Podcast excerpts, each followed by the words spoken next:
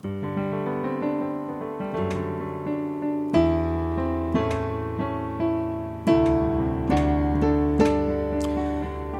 アノバー井上皆さんこんばんは。こんにちは。おはようございます。いつでもどこでも出会える飲めるそんなピアノバー井上のお時間がやってまいりました。お相手は私ピアノマン井上ですよろしくお願いしますえーっとね、もうね、ほんとね、あれなんですよね。もう年末ですよね。もう年の瀬が迫っておりますよえ、今日はね、もうみんなサンタクロースになった気持ちで聞いてほしいなというふうに思いますね。え、皆さんサンタクロースいつまで信じていました？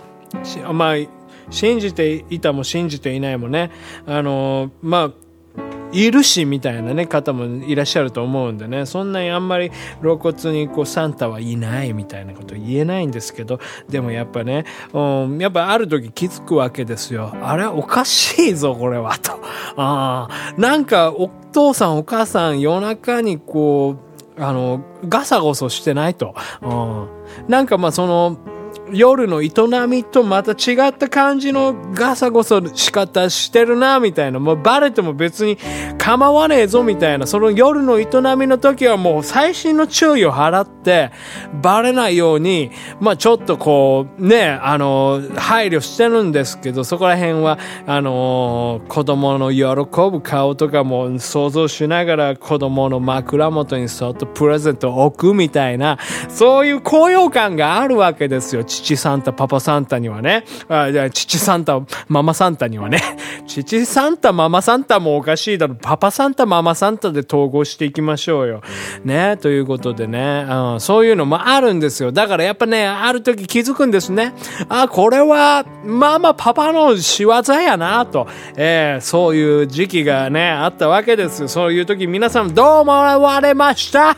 どうもわわま、どう思われましたかねっていうね、今日クイズをね、やっていこうと思うんですよね。はい、まあ、ちょっともうクイズにしちゃうとややこしいんで、まあ普通にね、まあそういう話をね、していこうと思います。え、僕はね、いつ頃かな？いつ頃かな？ああの時かな？我が家にね、メガドライブが来た時があったんですよ。あん時がね、どうにも怪しかったですね。怪しかったんですよ。あの、その年のね、クリスマスはね、僕ね、おじいちゃんおばあちゃん家に泊まっていたんですよね。で、まあ、あの、父母、共働きだったもんで、えー、まあ、お昼頃から、まあ、ずっとおじいちゃんおばあちゃんのね、えー、お家に預けられて、で、まあ、そんで、やっぱりまあ、父母が、父母、恋しいわけですよ。おじいちゃんおばあちゃんも好きだけどもちろんそう。でも、なんかピンポーンってなってね、母が先に帰ってきたわけですよ。お母さんお母さんお母さんお帰りなさいって、もうほんと玄関にね、駆け寄るじゃないですか。もうクリスマスの夜ですよ。それはもうサンタも来るし、こっちも興奮しとるしさ。ねえ。そしたらね、お母さんね、なんか、えらいね、でっかい荷物持ってるんですよ。仕事帰りですよ。えー、病院帰りなんですけど、あの、病院のね、医療事務してるんですけどね、あの、お母さん、えらいでかい荷物、なんか梱包された、まるでメガドライブがもうそこに入ってるかのごとくのような箱をね、お母さん持って帰ってきたんですよ。お、これ、お母さん、これは何？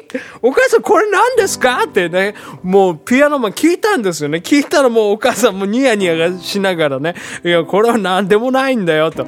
何でもないことないだろうとね。今だったらもうそういうツッコミできますけども、ちょっと何でもない言われたら、あ、そうか何でもないんだな、言うてね。あの、まあ、子供ながらのその、従順な気持ちでさ、うん、思ったんだけど、まあ、よくよく考えたら、あれはメガドラライブが入っとったなと、もう、どう考えてもメガドライブしか入らんやろぐらいの大きさだったんですよね。で、そんでね、あくる日、あくる日起きたらやっぱメガドライブがこう、頭の上に置いてあったんですよ。頭の上言うても、その、あれですよ、額の上にドンと置いてあって、も寝苦しいわ、寝苦しいわ、お母さんお母さんメガドライブ頭の上に乗っかってて、寝苦しいわ、とか、そういう感じじゃないですよ。あのー、あれですよ。その、もう、あもう何？もう枕の北に置いてあったんですよね。北枕で寝とったんかいう話ですけど、うん、そうそうそう、そのね、枕のね、上に置いてあったんですよ。もうそれでもう、あ、これはもう、あの色といい、大きさといい、形といい、お母さんの持ってきたもんや、ということでね、気づいちゃったわけですよね。お母さん、サンタ確定ですよねえ、ほんとね、あの時からですよ、もうほんとね、怪しい怪しいとは思ってましたけどね。うん、やっぱまあでもなんかあんまそんなショックではなかったですね、私の場合ね。なんか人によってはね、あのエピソード聞くとね、サンタはね、本当は実はいないんだよっていうことをね、お子さんに伝えたご家庭があったらしいんですって。そしたらね、あの、お子さんがね、あの、お布団の中に、あのー、入って、もう全然出てこないんですって。で、そんでお母さんがその、どうしたんだろうこの子は？と思ってさ、で、あの、耳を澄まして聞いてみたら、ってね、聞こえてきたんですって。もう可愛いじゃないですか。サンタさんはいな、本当はいなかったんだ。さ僕がサンタさんだと思ってたのは、お父さんとお母さんだったんだ。っていうね、そういうね、可愛らしいエピソードがあったわけですよ。もうサンタさんに一生懸命毎年書いてた手紙は、実はお父さんとお母さんに書いてたものだったんだ。僕は騙されていたんだ。お父さんとお母さんなんて大嫌いっていうね、そういうね、もうなんかもう悲しいエピソードがサンタにはね、もうね、散りばめられているわけですよ。だからね、もうそういう風にね、思うとね、やっぱサンタってどうなのっていう風に思いますよね。うん、もう実際、まあ私はね、独身なんですよ。独身でね、あの、子供もいないんですけどね、やっぱ子供ができた時に、そう、どう、やっぱサンタっていう立ち位置を、えー、もう子供に、え、伝えていくかみたいなことはね、すごく常日頃考えますね。うん、そう。あの、おしっこしてる時も考えますし、なんかカレーを煮込んでる時とかもね、考えますしね。もうそれぐらいね、死活問題なんですよね、サンタを。えー、サンタ子供に教える問題っていうのはね、もうこれは本当ね、だからやっぱりあの、法律を作ってほしいですよね。そういう、やっぱこう、サンタを何歳までに教えなくてはいけないというね、そういうね、あの、義務というか、もうそういう法律を作ってくれた方がもう一層わかりやすいんですよね。でも、もう、まあ、願うことならサンタなんて本当はいねえぞと、えー、サンタを信じる奴らに、えー、罰金を支払わせるぐらいの、それぐらいの勢いじゃないと、ああ、でもあれだわな、その宗教のさ、自由とかあるじゃないですか。うん、そういう観点から見るとやっぱサンタを信じる。うん、っていうね、うん、もう、まあ、宗教的にあるのかどうかわかんないですけどね。あ、でもまあ、サンタ、サンタさんなんて言ったらもうその牧師さんでしょ？あの、セイント・サンタクロースじゃなかったっすけ？あれ？違いましたっけ？あれ、あれバレンタインの人ですか？セイントバレンタイン、バレンタイン、セイントバレンタインの方か。セイントバレンタインか。そうか、そっちだ。そうか、そうか。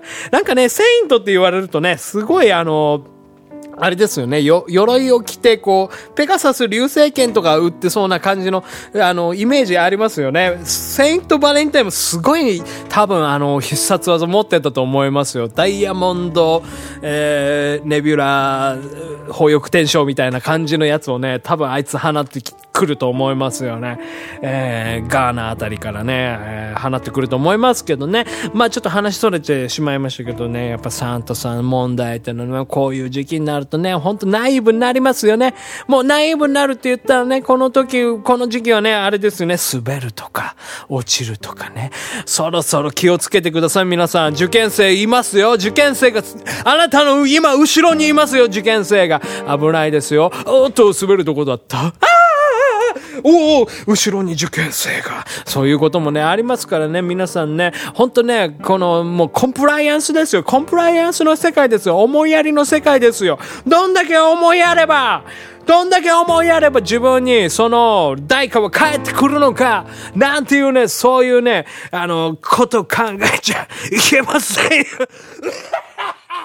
すいませんね。ちょっとね、興奮してしまいましたけど。ええー、もうね、ほんと今日はね、もうサンタですから、もうほんとこっちもやっぱりもうサンタをね、もうこう待ちわびて待っているわ、身でございますから、もうすごくね、あの、もう緊緊張というかもう興奮の嵐なんですね。すいませんね。今日はもうこんな感じで本当申し訳ございませんでした。明日ね、起きたらね、サンタさん来てるといいね。うん。ピアノバー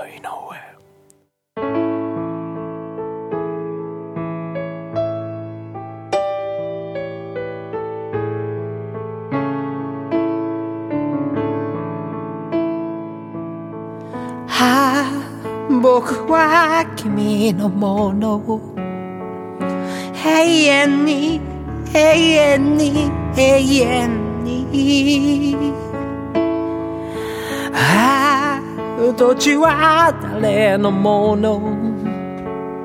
そんな風に思うよ。今君が耕した。土地は誰のものでもなく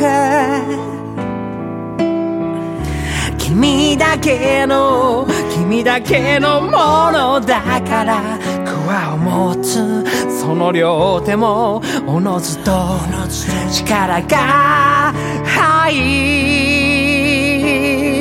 るでしょう。それが根伝エネシ財布743年根伝永年資材743年根伝永年資材永遠に永遠に永遠に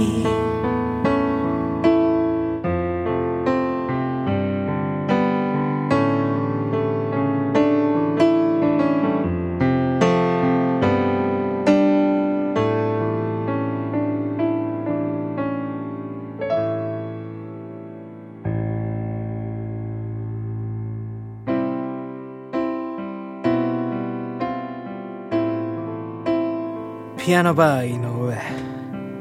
そろそろ閉店のお時間に突入してまいりました。